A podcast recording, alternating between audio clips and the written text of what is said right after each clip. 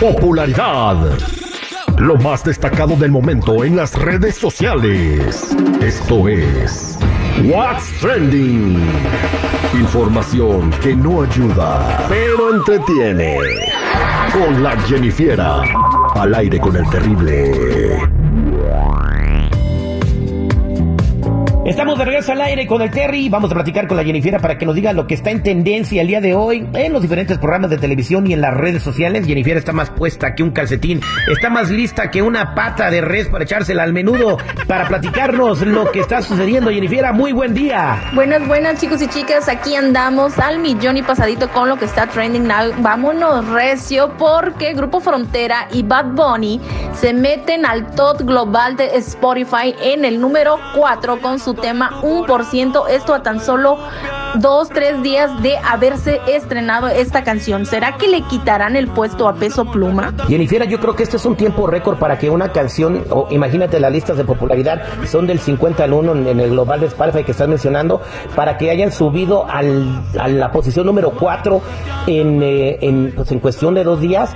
Yo no dudo que en esta semana se suban al número 1 en el global de, eh, pues de las canciones más escuchadas en el planeta. Pero la rola está buenísima, es un tema que, con el que se identifica todo el mundo cuando este le mandas el último mensaje a la persona que quieres extrañas, así que pues yo creo que eso y además eh, cómo se escucha de bien Bad Bunny cantando norteño, ¿no? ¿A ti qué te gusta de la canción, Jennifer? Sí, yo creo que los arreglos que hicieron, la verdad, se escuchan muy agradables.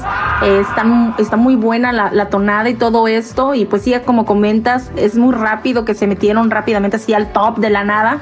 Nos sorprendió a todos, pero será melón o será sandía, será la vieja del otro día. Solamente el tiempo nos queda esperar para ver si logran o no quitarle el número uno a peso pluma. Pero hablando del tiempo, en una entrevista, Belinda abre su corazón y dice cuál es, el cuál es la mayor tontería que ha hecho por un hombre. Y esto es lo que dijo. ¿Sabes qué? Soy, vivo enamorada del amor. Qué bueno.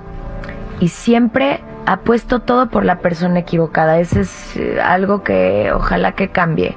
Pero yo soy lo doy todo, siempre doy mi 100%. Cuando esa persona no está dando lo mismo, yo soy súper aferrada. ¿Qué dice el público? Bueno, Belinda tiene mucho talento, está hermosa, eh, pero yo creo que el error que comete ella es de querer eh, empezar a involucrarse financieramente con sus exes, porque todos dicen exactamente lo mismo, excepto Lupillo Rivera, él nunca habló de que le tuviera que, bueno, sí se habló también de unas casas o algo, ¿no? Eh, yo creo que lo que necesita Belinda es enamorarse de alguien verdaderamente y que no se deslumbre porque es muy famoso, pudiera ganar mucho dinero, no sé, es lo que dicen también las redes sociales, entregarlo todo en el amor es lo más chido, es lo más padre, pero eh, eh, tiene que y ver por qué falla en sus relaciones.